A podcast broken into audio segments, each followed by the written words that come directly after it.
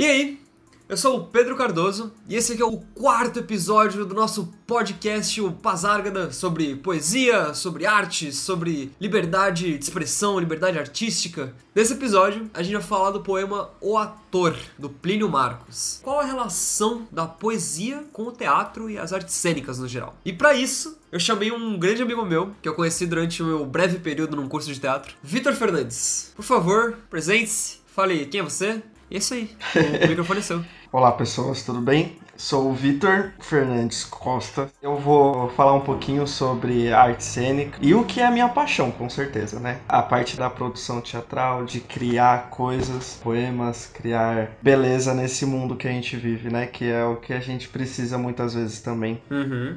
Isso aí, muito importante, né? E eu acho que é importante ressaltar também que o Victor ele é estudante de psicologia. Talvez isso possa ser interessante pra gente analisar alguns dos poemas aqui que os ouvintes mandaram pra gente. Exatamente, também. Estudante, então, eu estou estudando tanto chato quanto psicologia, mas dá pra gente falar um pouquinho, com certeza.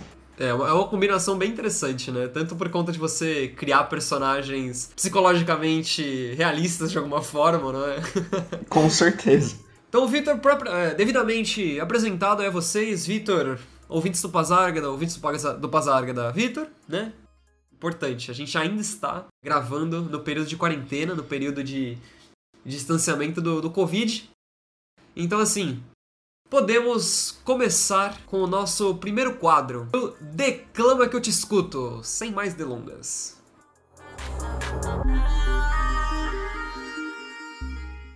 Bom, o Declama que eu discuto, ele é um momento no nosso podcast que é onde ouvintes convidados, eles declamam poesias autorais, né, nesse espaço que a gente criou aqui nessa, nessa utopia artística, e onde as pessoas podem realmente se expressar e compartilhar sua arte.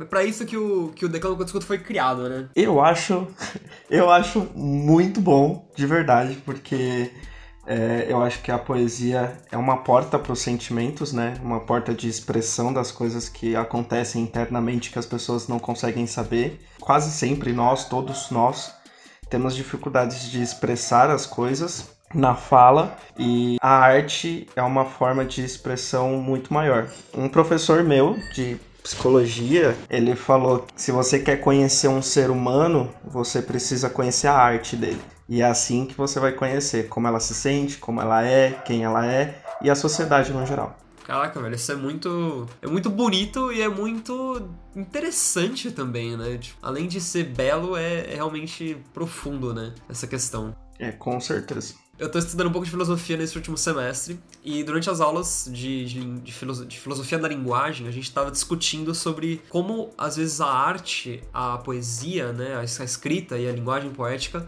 ela tem esse quê de ser algo além da linguagem. Alguns, alguns pensadores eles veem a, a, poesia, a arte como algo além da simples comunicação, né? Algo que pode até se distanciar da verdade porque é como se ela estivesse num outro plano, né? Uhum. A poesia, por conta desses sentimentos, por conta dessa conexão com o eu interior, né? Enquanto o discurso, a linguagem, a, a retórica, ela é objetiva de alguma forma, a poesia ela é completamente diferente disso, né? Mas então, a gente pode dar espaço para quem é dono desse quadro de verdade, que são os ouvintes e os poetas independentes, né? O que, que você acha? Com certeza. Rola aí. Então vamos lá.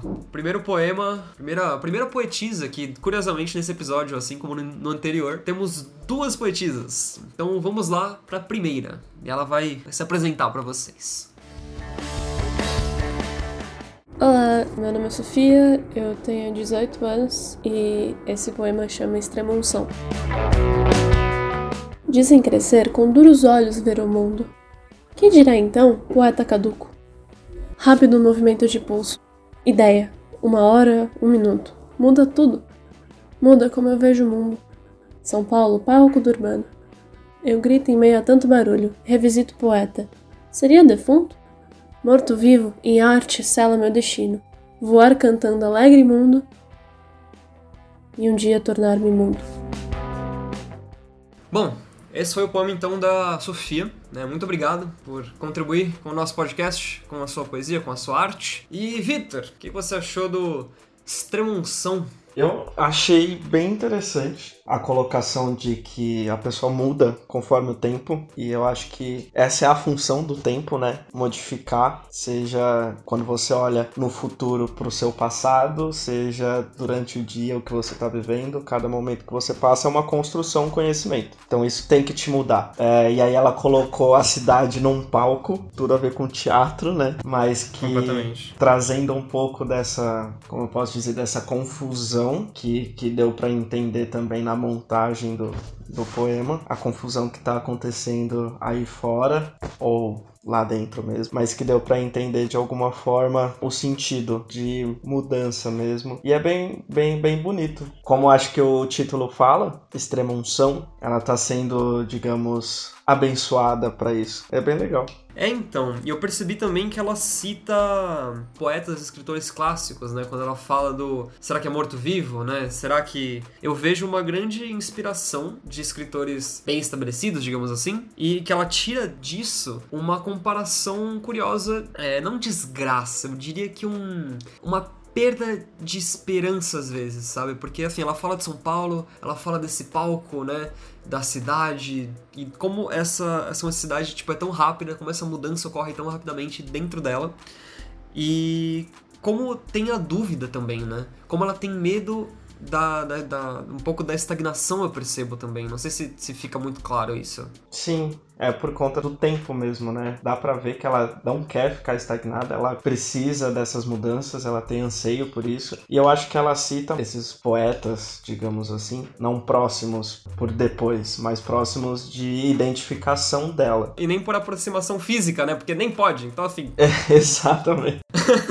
e lave as mãos. Exato. Mas a aproximação de identidade, sabe? Ela tá procurando uhum. alguém que se identifique com ela nesse sentido também, dentro do poema. Então por isso que solta, ou não não inconsciente, não, não conscientemente, uhum. mas talvez inconsciente, ela tá buscando é, similaridade de pensamento, entendeu? Identificação ali. É quase como uma, uma falsa uma, uma, falsa crença de que, ah, quando você cresce, quando você amadurece, as coisas, ah, você consegue ver as coisas melhor, você, tipo, deixa de ter crise de, de identidade, né? Você sabe quem você é quando você amadurece, mas o tempo, ele não necessariamente vai seguir esse caminho tão retilíneo, né? Ele, na real, a maioria das vezes, ele vai seguir um caminho muito mais tortuoso, né? É, e, e com certeza ninguém sabe exatamente uh, qual é o momento momento que se amadurece, né? Existem teorias Sim. aí de, de desenvolvimento, que existem fases e coisas necessárias para as fases, mas essa transição, por exemplo, do jovem adulto para um adulto formado é uma série de acontecimentos.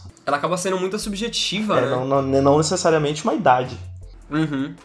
E isso dá, dá pra gente colocar em comparação com. Se colocou as fases do amadurecimento, colocar como as fases da, da arte, né? As fases da literatura, de alguma forma, né? É uma, é uma maneira de, de amadurecimento, né? Não como se houvesse uma fase mais jovem, no sentido de mais ingênua, mas no sentido de você ter essa evolução, né? Com certeza. É uma evolução de, de pensamento, é um amadurecimento do coletivo, não necessariamente de um Sim. só. Então é expressado na arte. A arte é o, é o consciente de um coletivo.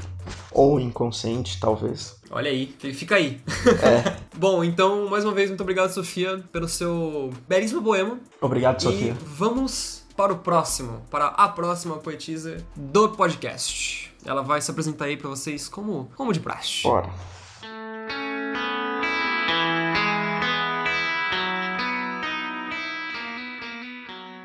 Oi, meu nome é Luísa, eu tenho 19 anos e o poema que eu vou declamar agora ele não tem título.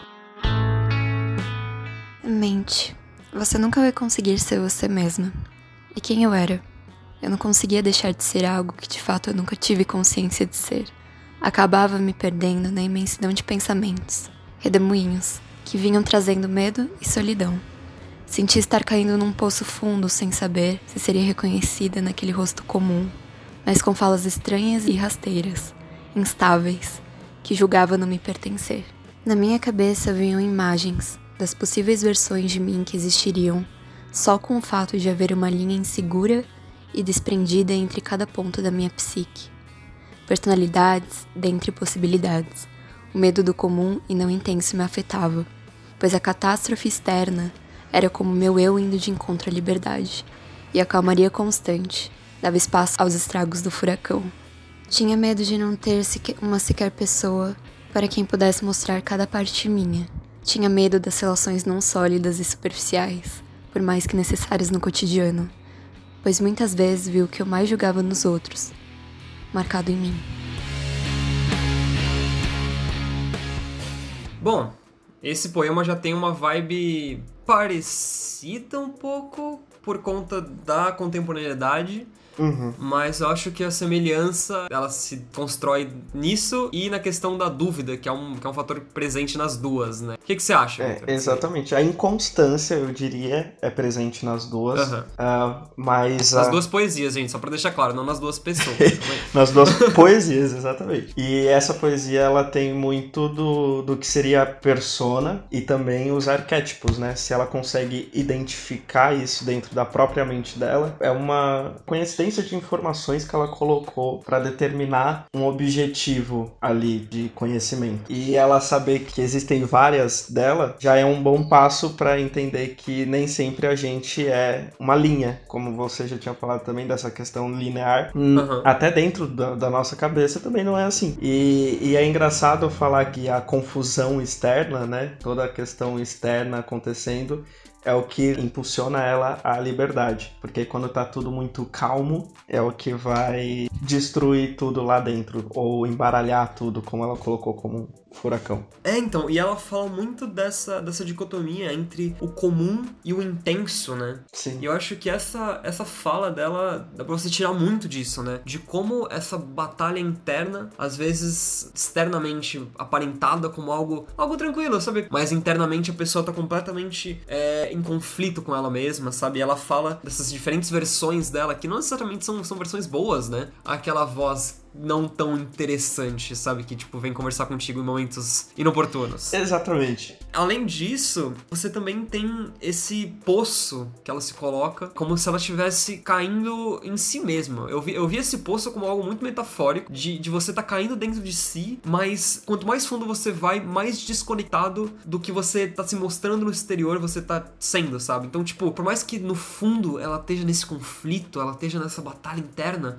no externo, é quase como se fosse outra pessoa, sabe? Ela não consegue se colocar. E esse poema acabou me pegando muito porque eu me identifico um pouco com essa questão. De às vezes tá muito profundo em mim e no externo ser mais raso, saca? Sim, e, e essa intensidade interior é dificilmente uhum. o exterior sente, né? As pessoas exteriores, o mundo exterior, ele não sente toda essa intensidade, é só você. Às vezes a pessoa. E por isso que, tipo, a poesia, assim como a gente tem comentado durante o episódio, episódio, que é um, é um espelho para dentro, sabe? Tem aquela, aquela famosa frase, né, que os olhos são o espelho da alma, mas eu acredito que às vezes a poesia, ela acaba sendo uma não só um espelho, né, mas quase como um, um curta-metragem ali sobre a pessoa, né, sobre como ela tá se sentindo naquele momento, né? Exatamente. E aquilo e aquele tornado, né, digamos assim, aquele tsunami de emoções quando expressado de alguma forma, é como se você tivesse realmente tirado a, a, porta que impedia a passagem dessa água e tomado essa liberdade, esse horizonte que ela deixou claro também dentro da poesia. E a busca por identificação também, ela também busca por outras pessoas e por intensidades. Ela gosta de pessoas e coisas intensas, então, porque lá dentro ela também é intensa.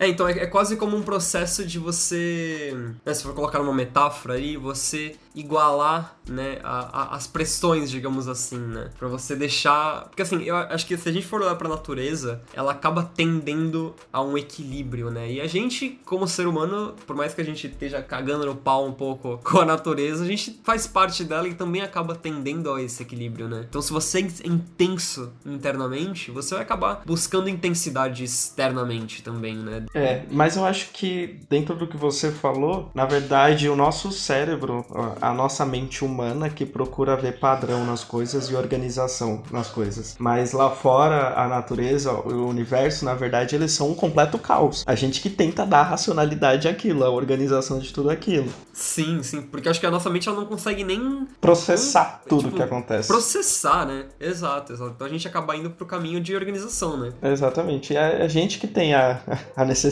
de ter esse equilíbrio. As coisas acontecem da, da forma que estão acontecendo e é natural e tá tudo bem. Só que a gente acha que tudo tem que ser organizado e equilibrado. E não é bem assim né, que as coisas acontecem, na verdade. Isso aí. Assim, nada contra virginianos, né? Mas. Mas, brincadeiras à parte, muito obrigado, Luísa, então, por compartilhar sua arte, por compartilhar esse poema tão íntimo, né? De um sentimento tão, tão verdadeiro dentro de ti. É, e que com certeza deu, deu bastante assunto aqui pra pensar. Isso aí, muito obrigado. Espero que vocês também estejam conseguindo viajar nessa, nessas discussões e ter as suas próprias reflexões que você pode compartilhar com a gente no Instagram do Pazárgada, no Pazárgada Podcast no Instagram, e comenta lá sobre as suas ideias, as suas reflexões sobre esse poema da Luísa e sobre o poema da Sofia também, por que não? Mas então acho que temos um primeiro quadro e acaba aqui o Declama que eu discuto.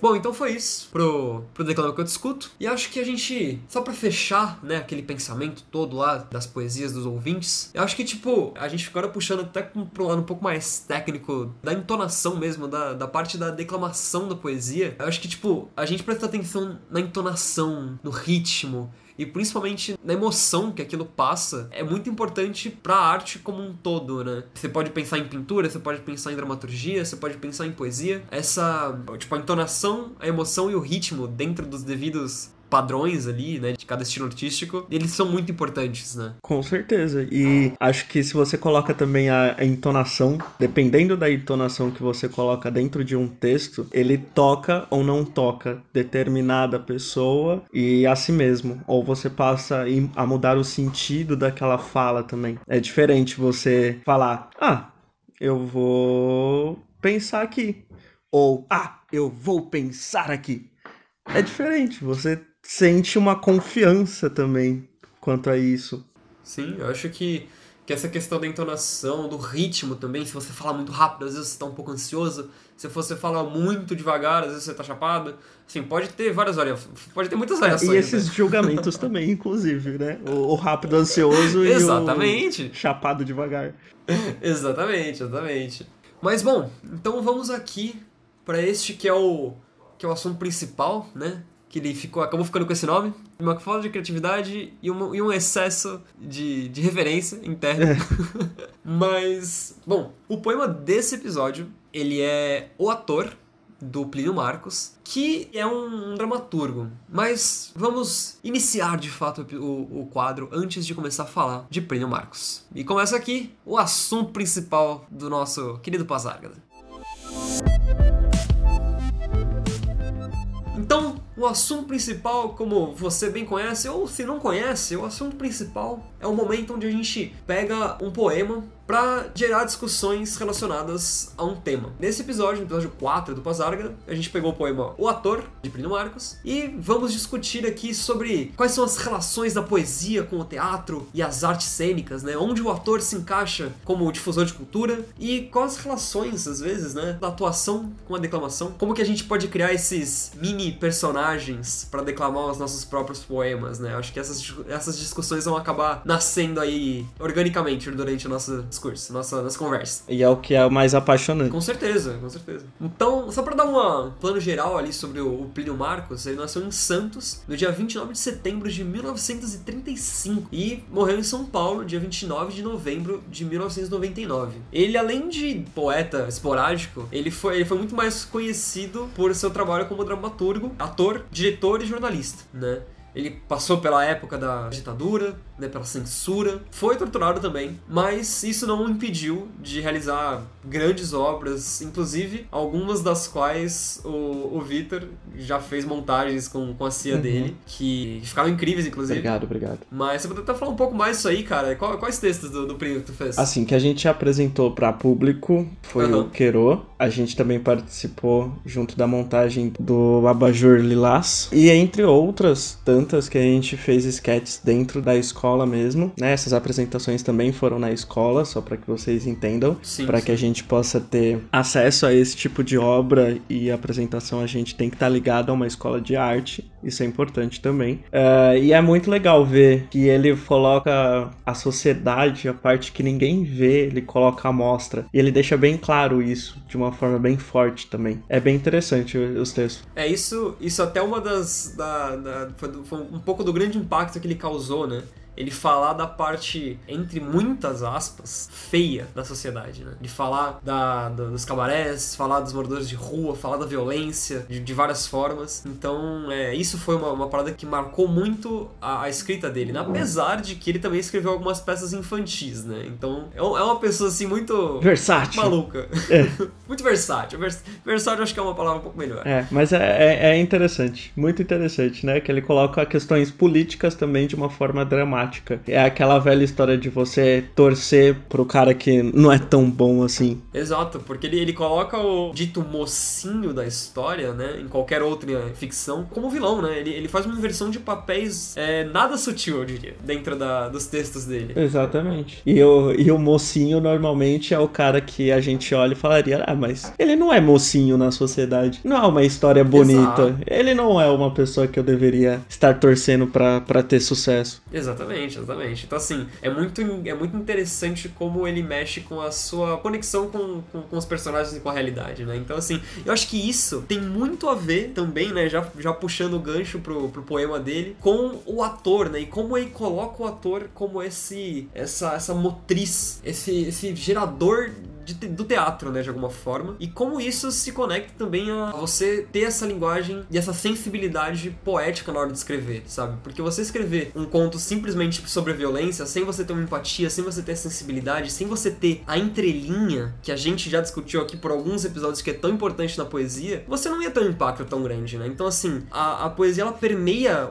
muito da obra dele por conta desses, desses fatores, né? Exatamente. E a, e a poesia nada mais é do que a verdade subjetiva, digamos assim. Para você poder falar sobre hum. algo, você precisa conhecer esse algo. Então você tem que viver aquilo. Então vamos lá escutar esse poema do Plínio Marcos. É um pouco longo, mas espero que vocês curtam a viagem. Vamos lá para O Ator.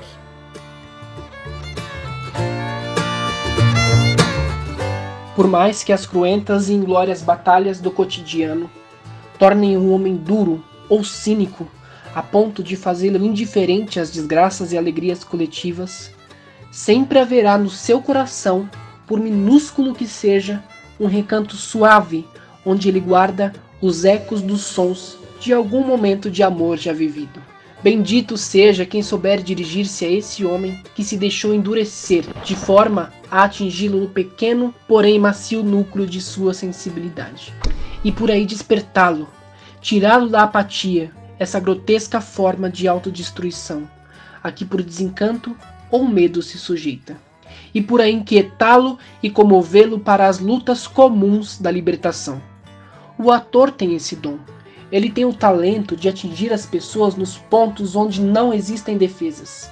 O ator, não o autor ou o diretor tem esse dom. Por isso, o artista do teatro é o ator. O público vai ao teatro por causa dele. O autor e o diretor só são bons na medida em que dão margens a grandes interpretações. Mas o ator deve se conscientizar de que é um Cristo da humanidade. Seu talento é muito mais uma condenação do que uma dádiva. Ele tem que saber que para ser um ator de verdade vai ter que fazer mil e uma renúncias, mil e um sacrifícios. É preciso coragem, muita humildade e, sobretudo, um transbordamento de amor fraterno para abdicar da própria personalidade em favor de seus personagens, com a única intenção de fazer a sociedade entender que o ser humano não tem instintos e sensibilidades padronizados, como pretendem os hipócritas com seus hipócritas códigos de ética. Amo o ator nas suas alucinantes variações de humor, nas suas crises de euforia ou depressão Amo o ator no desespero de sua insegurança, quando ele, como viajor solitário, sem bússola da fé ou da ideologia, é obrigado a vagar pelos labirintos de sua mente, procurando no seu mais secreto íntimo afinidades com as distorções de caráter do seu personagem.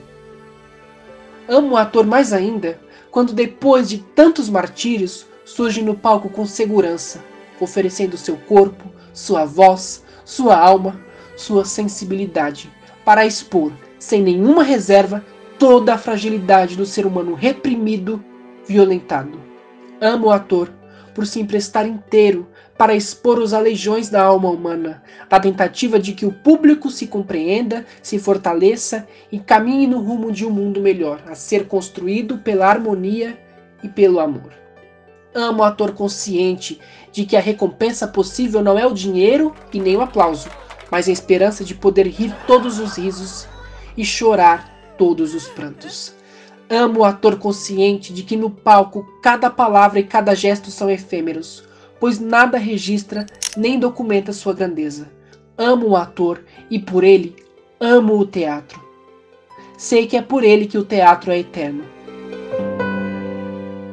E jamais será superado por qualquer arte que se valha da técnica mecânica. Bom, eu disse que era um poema um pouco longo, mas eu acho que vale cada segundo, cada estrofe, cada palavra. Ah, esse poema é, é, é incrível. E tem tudo a ver com o que a gente estava falando, né? Mas ele é simplesmente apaixonante, dá para sentir. Agora com o pessoal da CIA recitando, isso é importante dizer, velho, porque, tipo, esse poema que vocês acabaram de ouvir foi declamado por integrantes da Cia Cativar, que o Victor faz parte. Então eles doaram ali as, as vozes deles para esse poema, né, que tem tanto a ver com o teatro, com a poesia e com o ser humano de forma geral, né? A gente vai chegar nessa discussão, mas só pra, pra acabar de agradecer por auxiliar aí nesse, nesse grande podcast. Obrigado, obrigado. Em nome da Cia Cativar, agradeço também. Bom, então, agora agradecimentos devidamente feitos. Vamos pro assunto principal ali, de fato, né? O que, que você sente nesse poema, velho? Olha, eu sinto muitas coisas. É, eu já ouvi ele diversas vezes. Uma das minhas professoras falava que ser ator não é uma dádiva, é uma condenação. Que a gente escuta alguns outros atores famosos, mas que são realmente engajados como ator, falar que você não aguenta o ator, na verdade, né? Ele não aguenta ficar fora do palco, deixar de expor a arte, de viver a arte de alguma forma. Ele adoece se ele ficar muito tempo longe. Então, gente, se cuidem, lavem as mãos pra gente poder voltar a atuar logo mesmo. Senão, assim, a taxa de, a taxa de mortalidade dos atores assim, vai vai, vai subir assim, insanamente. Exatamente. E não, é, e não é por coronavírus, não, é por amor mesmo, sabe? Falando, falando de coração aberto, é, é realmente faz falta. De você não poder chorar todos esses choros, de você não poder sorrir todos esses sorrisos. Isso faz uma falta imensa. E esse poema ele fala muito sobre o ator consciente também, né? Além dele, dele consciente, cara, eu vejo aqui uma relação muito curiosa de você colocar o ator como a faceta da humanidade humanidade que é mais que humana, né? Exato. Eu acho muito bonito como ele fala do ator, como ele ama o ator, como ele ama o teatro e como ele fala desse dom que não é bem um dom, mas esse momento de você atingir as pessoas. Eu acho que a falta do pau, que eu subi pouquíssimas vezes, mas já consegui sentir, é essa conexão distante, mas ao mesmo tempo você tá fazendo aquilo para as pessoas, então você tem que performar aquilo, então você se conecta de uma forma distante. Eu acho que em tempos de coronavírus é perfeito. É tipo isso, basicamente. Quando quebra realmente essa, essa barreira ao ponto de inquietá-lo e comovê-lo, é o ator simplesmente colocando a, a sua visão do que está sendo feito ali. Se você não deixar o ator livre para ser quem ele é dentro do palco, você não consegue atingir o público da forma que precisa ser atingida às vezes. Porque você, se você parar para pensar, tem pessoas que se identificam dentro daquela situação. Uma pessoa que tava morrendo de raiva e, e não pôde gritar naquele momento por dezenas de questões éticas hipócritas, como já foi dito também no texto. Sociais e tal. É como se o ator fosse essa, essa válvula de escape, é, né? O ator, se, ele. Tipo, eu é não isso. posso gritar, mas eu vou no teatro e o ator grita por mim, o ator chora por mim. Então é como se ele estivesse realmente numa cruz, né? Tipo, ele tem que sentir todas as emoções humanas nesse ápice, nessa intensidade. O que se conecta muito bem até com o poema da Luísa, lá no começo. Não, não só da Luísa, mas o da Sofia também. Todas as interpretações ali a gente conseguiu colocar. Talvez uh, se fosse no papel, se a gente tivesse só lido sem a voz delas, não seria, não não daria para sentir o que a gente sentiu e poder analisar daquela forma. Porque a voz, né, até o a, a, suavidade ou a falta da suavidade na voz, ela fala muito, né? Esse sentimento mais comedido, né? Que acaba ficando entre as linhas do poema. Então eu acho que, tipo, o ator ele tem muito desse papel, né? para colocar a humanidade no palco de uma forma que ela não pode ser colocada na humanidade, digamos assim, sabe? O que é um pouco controverso, mas é, é, tão bonito, né? Sim, a, além de ser bonito, é sensível. E aí fala que o humano simplesmente ele não é distintos e sensibilidades padronizadas, como a gente já tinha falado. É a gente que tenta padronizar as coisas, mas não existe isso. O ser humano uhum. fica tentando controlar e padronizar e, e deixar as coisas certinhas, mas não, não, é bem assim. Exato, então é muito legal a gente para chegar numa conclusão aqui, porque na última parte do poema ele fala: Sei que é por ele que o teatro é eterno e jamais será superado por qualquer arte que se valha da técnica mecânica. Ator, teatro, arte, sensibilidade é caos de alguma forma, não é necessariamente uma ordenação. Por mais que a gente tenha harmonia, a métrica, a, as regras, né, de você escrever uma, uma poesia, você pode simplesmente explodir com essas regras ou segui-las de forma a transmitir uma mensagem completamente subjetiva. Inclusive, ele fala, né, o, o ator ele tem técnicas de estar no palco, de pro, projeção de voz, de fazer o gesto certo, de falar a fala certa, com a entonação certa. Uhum. Então, é uma forma de você seguir as regras para quebrá-las, né, para você conseguir se colocar. Exato. E existe muito ensaio, realmente, assim, quando a gente tá fazendo uhum. alguma coisa, a gente ensaia muito, mas quando você sobe no palco para apresentar, é outro mundo, é outro sentimento. As uhum. coisas elas são completamente a mais, você tá vivendo realmente aquela vida. É diferente de você simplesmente usar todas as técnicas. Então, o, o, não dá pra gente colocar um, uma pessoa ou um robô só com técnicas exatamente. A gente não passaria com toda a emoção que precisa ser passada. A técnica, ela deixa bonito, mas ela não passa a, a emoção que o ator passa.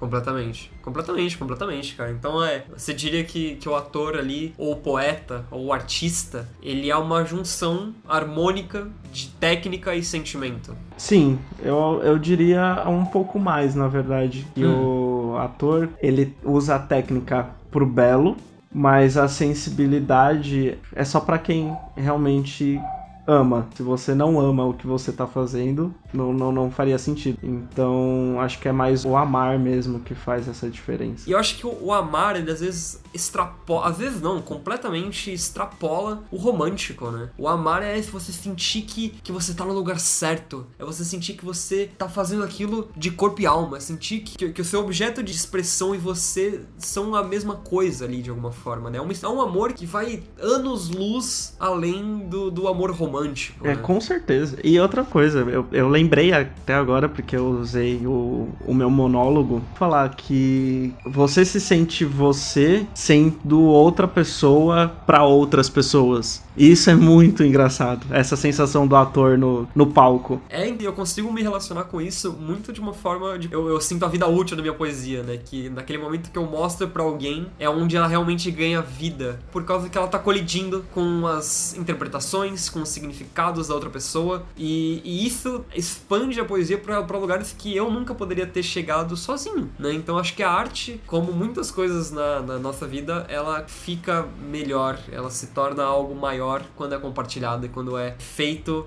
de forma social ali, né? Exato. Na verdade, a gente vive para fazer as coisas socialmente, né? Sim, completamente. Acho que não existe. O, o, o monólogo ele é feito para as outras pessoas verem.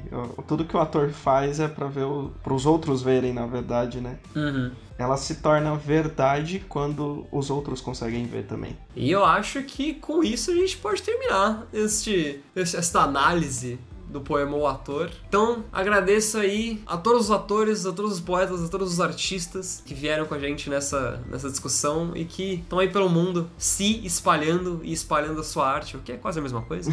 Exatamente. Né? Para tornar a, a existência um pouco mais interessante. Então, temos aqui o assunto principal.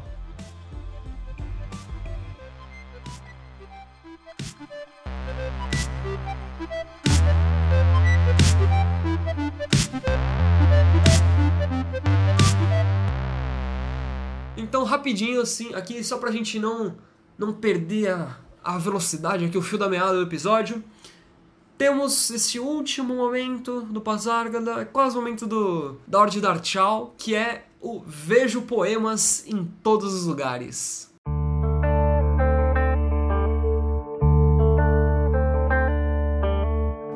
Para você que conhece o Vejo Poemas em Todos os Lugares, Bem-vindo mais uma vez. Para você que não conhece, fazemos algumas indicações de música, de filmes, de livros, coisas não necessariamente poéticas, mas que tem essa reflexão, que tem esse sentimento característico da poesia.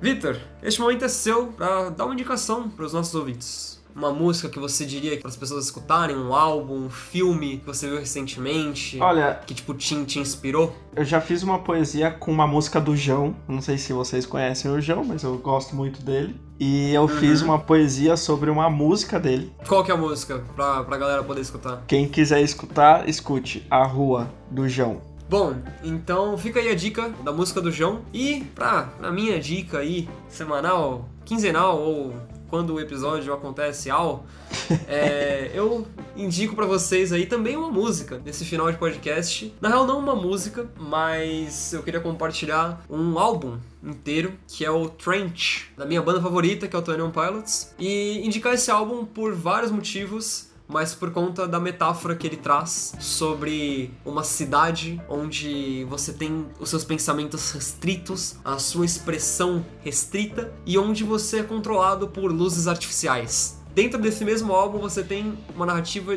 dos rebeldes, são os bandidos que estão lá para salvar as pessoas e tirar elas dessa cidade restritiva, dessa vivência rodeada por luzes artificiais e meio que trazer eles para perto do fogo, para perto do sol e para perto de pessoas onde ele possa se, se expressar livremente. Quase como uma pazarga ali, né? Mas então fica a dica, o álbum Trench da banda 21 Pilots. E Victor, muito obrigado por participar, por despender esse grande tempo que a gente ficou aqui conversando, tanto antes como agora durante o episódio. Agora é o seu momento de se mostrar, de se colocar no mundo, de se lançar. Manda aí suas redes sociais e as suas palavras finais pro Pazárgada. Pode seguir lá, o Instagram é vitor.f.costa. É que eu quase esqueci, por isso que eu dei essa pausa. É... Acontece.